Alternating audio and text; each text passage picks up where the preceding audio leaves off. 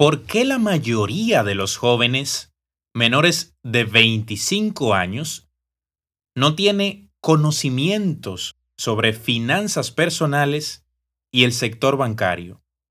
Esto es así en gran medida porque no forma parte de los programas educativos regulares. Desde mi perspectiva como docente, hay contenidos fundamentales para la vida en el siglo XXI que desafortunadamente no forman parte de los sistemas educativos. Finanzas personales, fundamentos de economía, ecología y respeto al medio ambiente, tributación, ciencias políticas, educación sexual integral, entre otros. Soy de opinión de que con estos contenidos estaríamos construyendo el perfil de un ciudadano más acabado, comprometido, responsable e íntegro. Se me ocurrió hacer una suerte de encuesta a través de mis redes sociales personales y la estadística es bastante llamativa y preocupante. Y es por esto que he querido preparar este episodio para ti porque me parece que es un conocimiento bastante elemental para afrontar la vida adulta de manera saludable. Personalmente, era de los que les aterraba estar demasiado liado con entidades financieras, así como con los productos y servicios que éstas ofrecen. Hasta que un día me di cuenta que, más tarde o más temprano, irremediablemente tendría que acudir a la banca, por una razón o por otra. De allí que, con la experiencia, resolví que lo más conveniente y sensato es educarse en temas de finanzas personales, cuando menos en los aspectos más esenciales. Y esa es precisamente la experiencia que quiero compartirte en este episodio. Soy Luis Batista y esto es Bitácora del Capitán Podcast.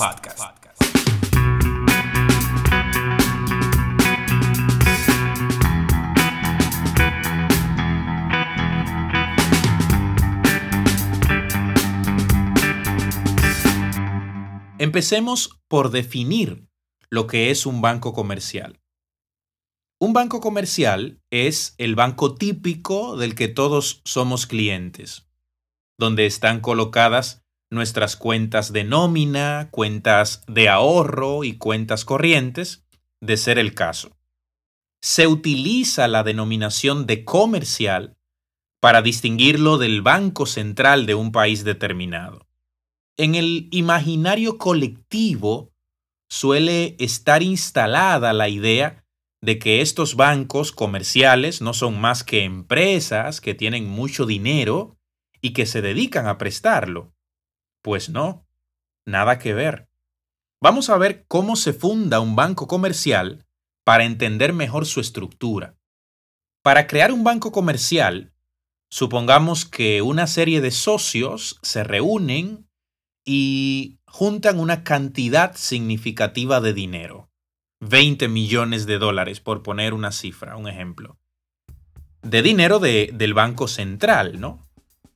Con ese dinero disponible van al Banco Central para solicitar formar parte de su esquema.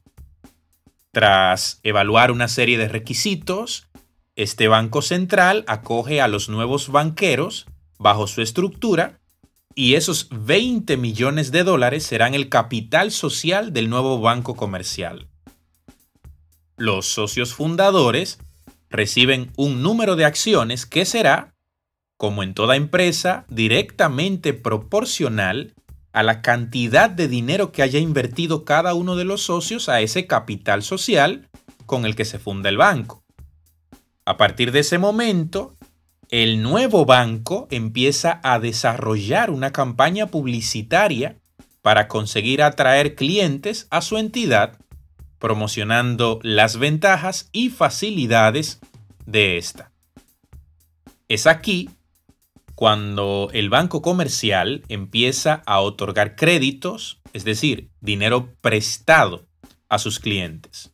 Personas que solicitan dinero a esta entidad financiera para satisfacer sus necesidades. Y he allí el negocio de la banca comercial, ya que ese dinero prestado supone una obligación del cliente con el banco que debe devolver ese dinero en el tiempo establecido en el contrato de crédito, capital, y además debe devolver el monto de interés generado por ese dinero prestado por el banco durante el tiempo de duración del mismo. Dicho de forma simple, el banco, al prestar dinero, hace que ese dinero se multiplique en el tiempo, a raíz de esa variable llamada interés, fundamentalmente. Cuando el banco comercial inicia sus operaciones, tiene en sus cuentas las partidas siguientes. El dinero del Banco Central, por un lado, el dinero que han depositado en la entidad los nuevos clientes, por otro lado, los contratos de crédito formalizados con sus clientes y el dinero disponible para los clientes del banco en función de esos contratos de crédito suscritos con el banco. Todo esto sería el balance simple de cualquier banco comercial. Las obligaciones del banco son el capital social que debe a sus fundadores es decir, el dinero invertido inicialmente por estos en calidad de acciones. Debe tener disponible el dinero que los nuevos clientes depositaron en la entidad si quisieran retirarlo en algún momento y de igual manera, lo que resulta más obvio, debe tener dinero disponible para cumplir con los créditos disponibles para los clientes en función de los contratos de crédito que se hayan acordado. Por otro lado, están los derechos del banco. Los bancos comerciales tienen derecho a disponer del dinero de Banco Central y tienen derecho a solicitar el reembolso del dinero utilizado por los clientes dentro de las cantidades disponibles según los contratos de crédito que hubiesen suscrito en el tiempo acordado. Hay que saber que el dinero de Banco Central al que tiene derecho el banco comercial no renta intereses, por lo que los bancos comerciales suelen utilizarlos para comprar deuda del gobierno, deuda de las empresas o acciones de otras empresas. Aquí se hace necesaria una pausa para desmitificar la idea errada que también está instalada en una parte importante de la población producto del desconocimiento y la ignorancia de conceptos financieros elementales. La razón de ser de una empresa, hasta por definición, como explicamos en el episodio del podcast titulado Apuntes para entender economía, no es otra que el lucro. Toda actividad empresarial tiene como objetivo principal generar riquezas, obtener ganancias.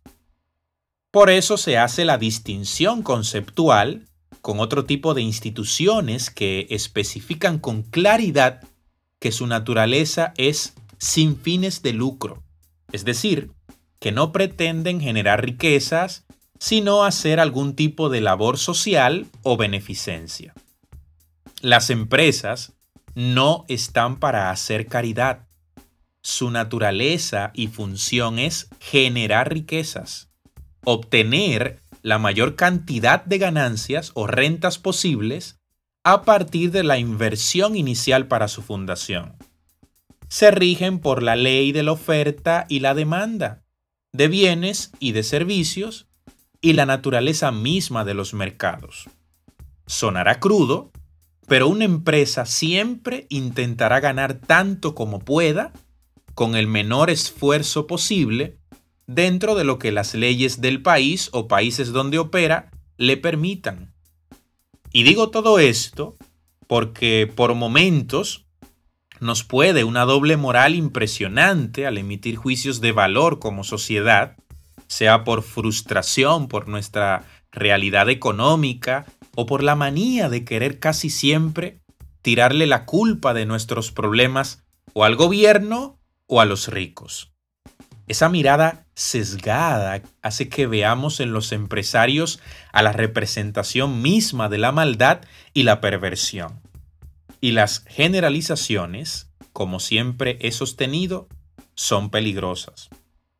Ni todos los empresarios son malos, ni todos los empleados o gremios de trabajadores son buenos. La empresa está llamada a jugar un rol determinado, la clase trabajadora lo mismo, y el Estado debe, en un escenario ideal, servir de ente mediador entre ambas posiciones, por lo que no se puede volcar completamente en favor de uno y en contra del otro porque todos los actores de la actividad económica son importantes.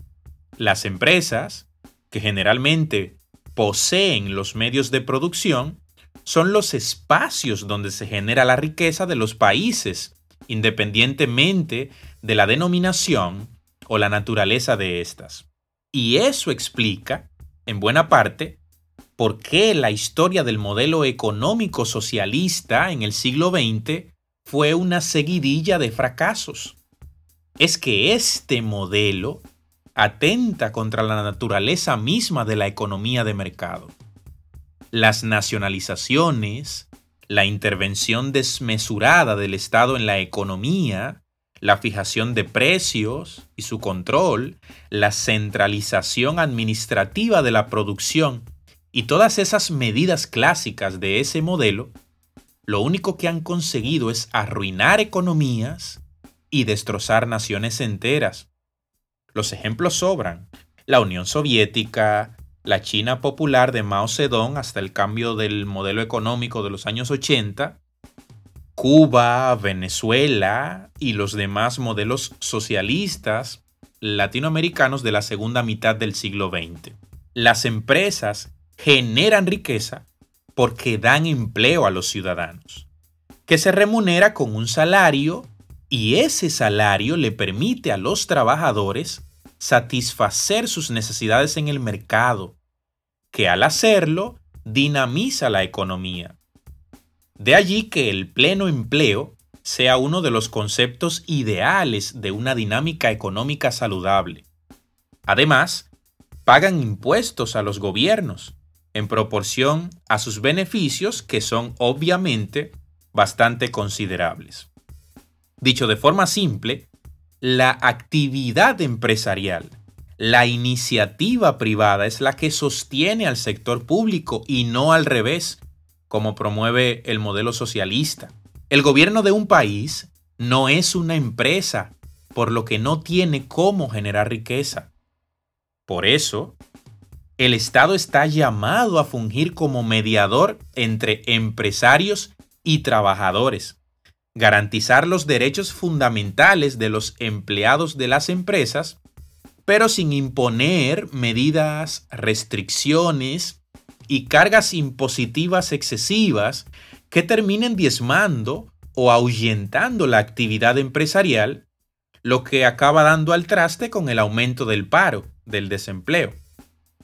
Así que es tiempo ya de que desmontemos estas ideas equivocadas y nos eduquemos en materia económica y en materia de finanzas. Es tiempo de que desinstalemos de nuestro pensamiento la idea de que los bancos son instituciones perversas, inescrupulosas y podridas en dinero que solo viven conspirando para robarles a sus clientes construcciones mentales producto del pobre conocimiento de conceptos financieros elementales, como mencioné antes, y es tiempo de que, en ese sentido, nos eduquemos, nos informemos antes de contratar cualquier producto o servicio de los que ofrecen los bancos comerciales múltiples. Pero ¿cuáles son estos productos que ofrece la banca comercial a sus clientes? Son cuentas de ahorro, cuentas corrientes, tarjetas de crédito, tarjetas de débito, préstamos, certificados financieros, entre otros. Una cuenta de ahorros es un producto que ofrecen los bancos a sus clientes para depositar su dinero y obtener una ganancia por ellos. Naturalmente, es al mismo tiempo un servicio y el banco obviamente ha de cobrarles a sus clientes algún dinero o comisión por ofrecerles esa posibilidad de guardar su dinero de manera segura en esa entidad. Y no, eso no es robar. Por otro lado, la cuenta corriente es aquella que permite hacer ingresos y efectuar pagos mediante cheques para llevar un control del mismo. Por ejemplo, si tienes una empresa, abres una cuenta corriente para llevar el control de los pagos que realizas a suplidores, a colaboradores, etc. La entidad bancaria también te cobra una cantidad determinada por este servicio. Las tarjetas de crédito, como su nombre sugiere, son un producto que permite a los clientes de la entidad tener disponible una cantidad de dinero determinada a modo de préstamo que deberán devolver en un tiempo establecido que varía de un banco a otro. Sobre este producto financiero en particular, hay un lenguaje que es importante conocer, como el avance de efectivo. Cuando vas a un cajero automático, introduces tu, tarjeta de crédito y extraes dinero en efectivo, el banco te cobra una comisión por ello. La fecha de corte, que es aquella en la que la tarjeta, como indica la expresión, corta, es decir, que genera el balance a pagar al banco a partir del dinero utilizado durante ese intervalo. Desde esa fecha, entonces hay unos días que el banco otorga hasta la fecha límite de pago, que es cuando debe saldarse definitivamente el dinero adeudado. Los préstamos son créditos que una entidad financiera pone a la disposición del cliente con la obligación de devolver ese dinero en un plazo de tiempo establecido y pagando ciertas comisiones. Los hay de muchos tipos, como préstamos personales, hipotecarios, de vehículos, de negocio, entre otros. Y en función del tipo de préstamo, las tasas de interés, es decir, el beneficio que obtiene el banco por el tiempo que te presta ese dinero serán más altas o más bajas. Los certificados financieros son contratos pactados con los bancos para recibir ganancias en base al monto y el tiempo de vencimiento del certificado. Esto es que tú, como cliente, colocas cierta cantidad de dinero en una entidad bancaria por un tiempo determinado y esa entidad se compromete a devolverte ese dinero, además de otra cantidad que sería el beneficio que generó tu dinero durante el tiempo de vigencia de ese contrato. Hay que saber que si retiras el dinero antes del tiempo pactado, no percibirás la misma cantidad de beneficios previstos. Y que naturalmente el banco dispondrá de ese dinero a su discreción por el tiempo de vigencia de ese certificado. Explicado esto, ha llegado el momento de hablar de las comisiones. Las malditas comisiones. Y toca volver a desmontar de nuestro pensamiento creencias equivocadas, mitos. Porque, como señalé anteriormente, los bancos como cualquier empresa, no están para hacer la caridad. Su función no es salvar vidas, lamentablemente. Los bancos están para obtener rentas, beneficios, ganancias a partir de una inversión o un esfuerzo económico inicial que, como explicamos en su momento, es bastante considerable. Satisfacen necesidades de la gente ofreciendo sus productos y servicios pero lógicamente esperan obtener beneficios por ofertar esos productos a sus clientes. Eso es tan elemental como la ley de la oferta y de la demanda en economía o como que 2 más 2 es igual a 4 en aritmética. Ese beneficio que obtienen los bancos por los productos y servicios que ofrecen se llaman comisiones y están debidamente explicadas en los contratos que suscriben los clientes con las diferentes entidades bancarias y se hacen de su conocimiento antes de la firma del mismo. ¿Qué es lo sensato? ¿Qué es lo ideal? ¿Lo recomendable? Indagar sobre las diferentes ofertas de productos y servicios de los diferentes bancos. Afortunadamente, hay muchas alternativas, lo que estimula la competencia entre estas entidades financieras y supone oportunidades interesantes para los consumidores. Si las tasas de interés o las comisiones de una institución no te convienen o no te satisfacen, pues ve a otro banco y busca otras opciones. Existe también aquello que se conoce como fondos de encaje legal o encaje legal, que es la proporción de un depósito que se deja en reserva bajo custodia del Banco Central o del ente emisor. De manera que lo que no vale es decir que el banco te roba cuando no tomaste la precaución de informarte antes sobre lo que tenían para ofrecerte y bajo qué condiciones. Ahora bien, ¿de dónde vienen las ganancias de los bancos? Pues muy sencillo de todas las transacciones, productos, servicios, comisiones que cobran a sus clientes por las posibilidades que en este sentido les ofrecen como entidad financiera. Cada préstamo, transacción con tarjeta de crédito, cuenta de ahorro, cuenta corriente, etc., genera una cantidad que se traduce en el beneficio que los bancos perciben, que, aunque vistos, de manera aislada resultan ser porcentajes pequeños, casi insignificantes, cuando se hace el cálculo de manera exponencial, esto es, cartera de clientes o cantidad de usuarios que hacen uso de todos estos productos y servicios en un periodo determinado, las ganancias de los bancos comerciales son de proporciones realmente considerables. Hablamos de masas monetarias millonarias. Y así es como ganan dinero los bancos.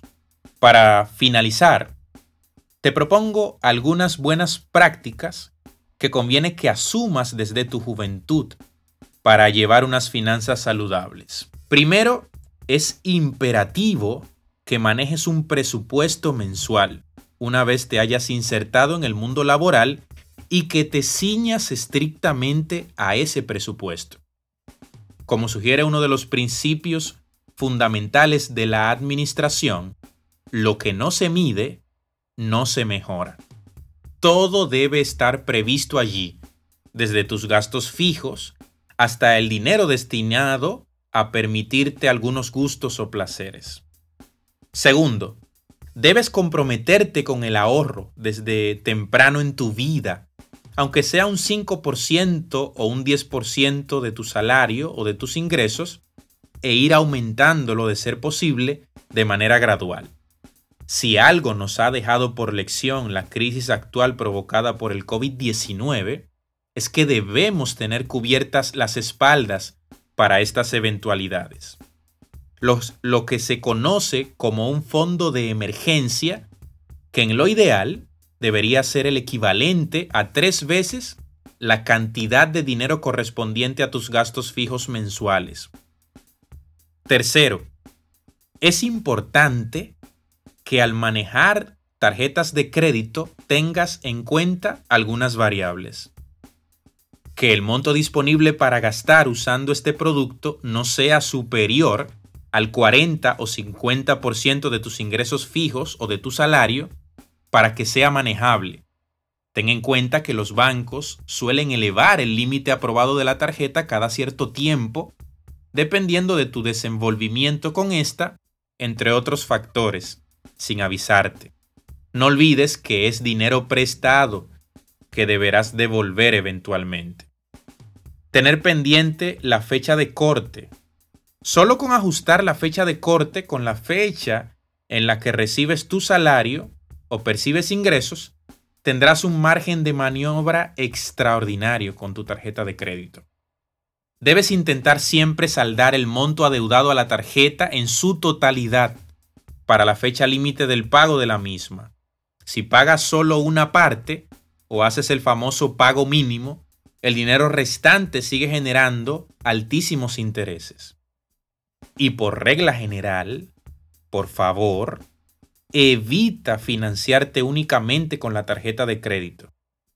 Si una vez recibes tu salario o ingresos, todo el dinero se va en el pago de tus gastos recurrentes y debes servirte de la tarjeta de crédito para el resto del mes o de la quincena, probablemente estás ahogado financieramente.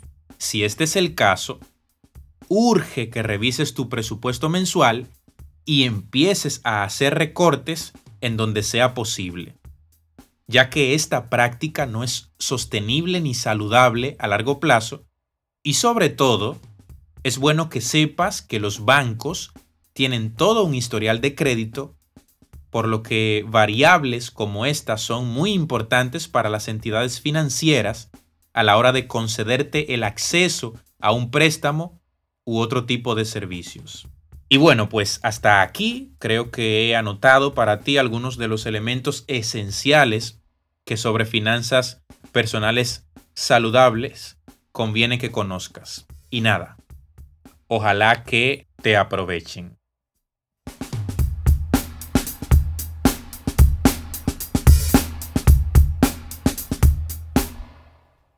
Así termina este episodio de Bitácora del Capitán Podcast.